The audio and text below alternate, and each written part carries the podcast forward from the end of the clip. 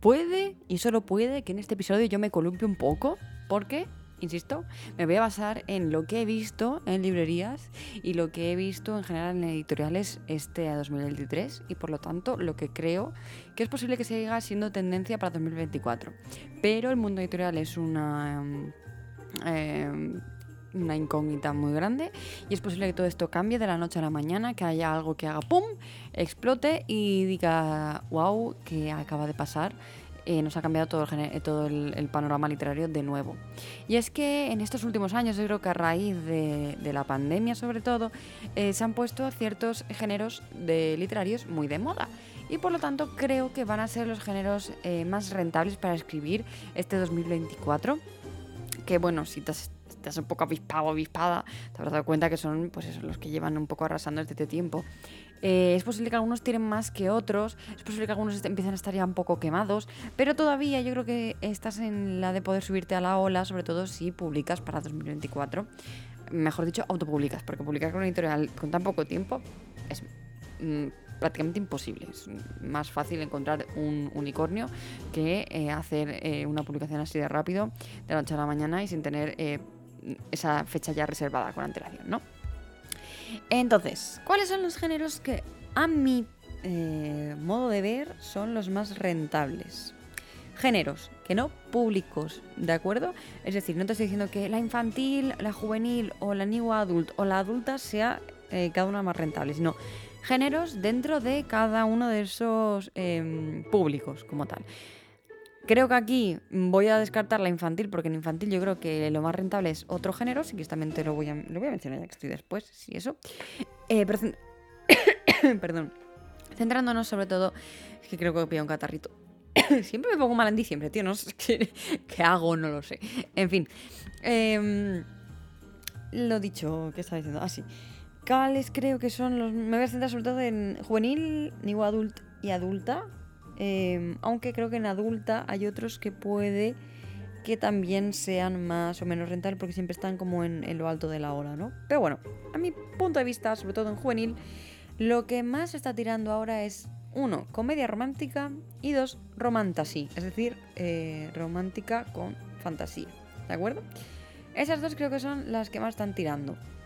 ¿Por qué digo que a lo mejor en adulta no tanto? Porque en adulta yo creo que la fantasía romántica no está tan al día.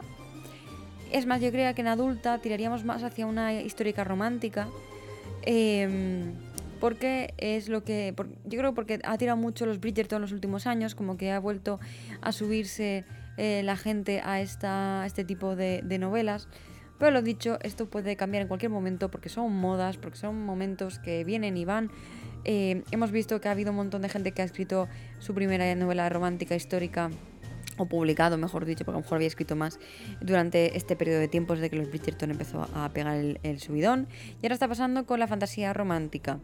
Eh, todo a raíz de, no te sé decir, porque Acotar lleva años dando por saco, porque yo llevo años intentando leyéndomelo, leérmelo sin éxito.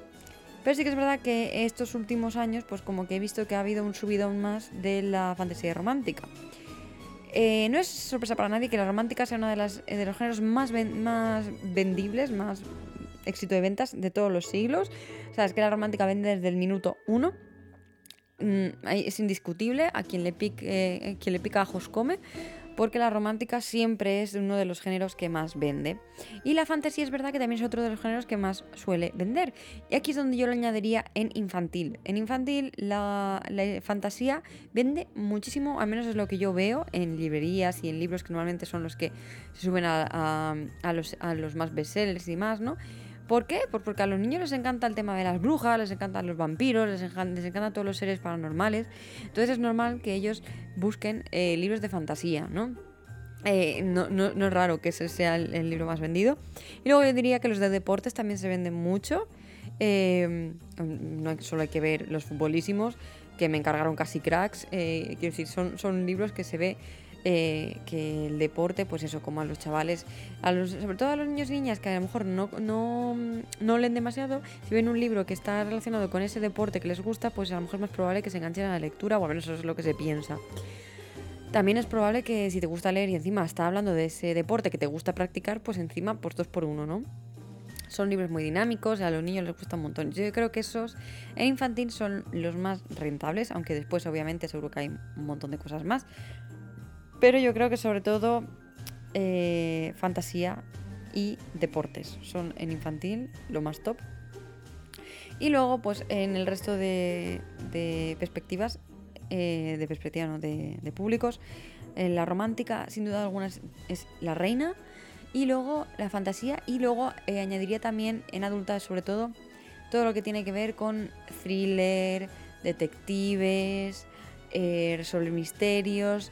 Eso siempre está en los más vendidos. Eh, siempre entra en cualquier librería y mira en los más vendidos.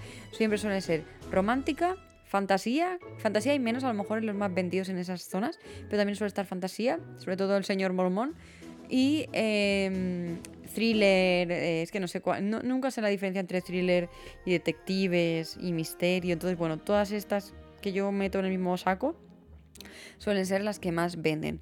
Por lo tanto, si quieres probar a ver cómo funciona el tema de eh, intentar tener más ventas, una de las cosas que puedes hacer es probar con un género de estos, a ver qué tal funciona.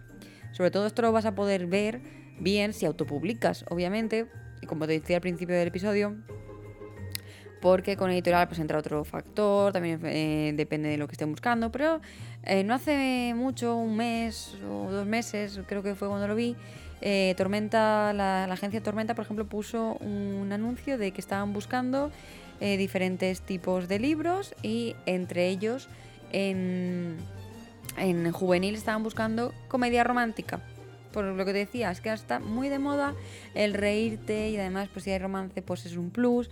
Por lo tanto, la comedia romántica impepinable está a tope. Eh, la reina de la comedia romántica, todos sabemos que es Miriam M. Hardy. Tenemos un episodio eh, con ella hablando de la comedia romántica precisamente. Eh, la romantasy, fantasía romántica para quien no esté pillando el término. Y después, ya en adulta, fantasía. Eh, si puedes ponerte un seudónimo con nombre de hombre, mejor, porque parece ser que las mujeres se nos relega directamente a juvenil.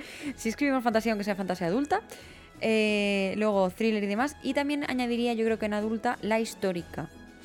Creo que la histórica, sobre todo si hablas de ciertas figuras históricas o ciertos em, periodos concretos que suelen ser muy populares, creo que lo petan bastante.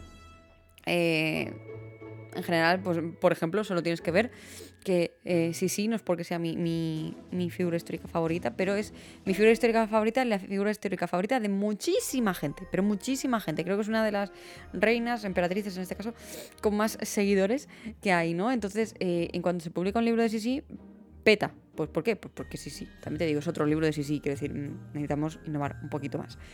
Eh, entonces es buscar eso que a la gente le gusta e intentar adaptarlo a tu propia historia.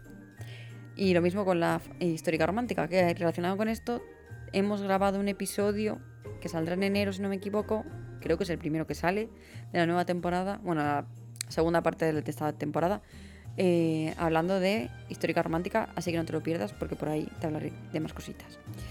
Esto es todo lo que te quería contar y también reflexionar un poco sobre estos géneros en el episodio de hoy.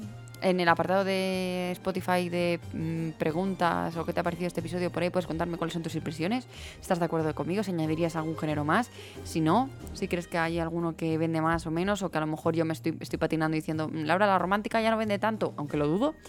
Eh, pero bueno, por ahí puedes contarme qué tal, o por ahí Vox también puedes dejarme en comentarios, o por redes sociales me puedes mandar un, mensaje privado por literatura juvenil para escritores no me acuerdo cómo es la cuenta, League para escritores creo que es.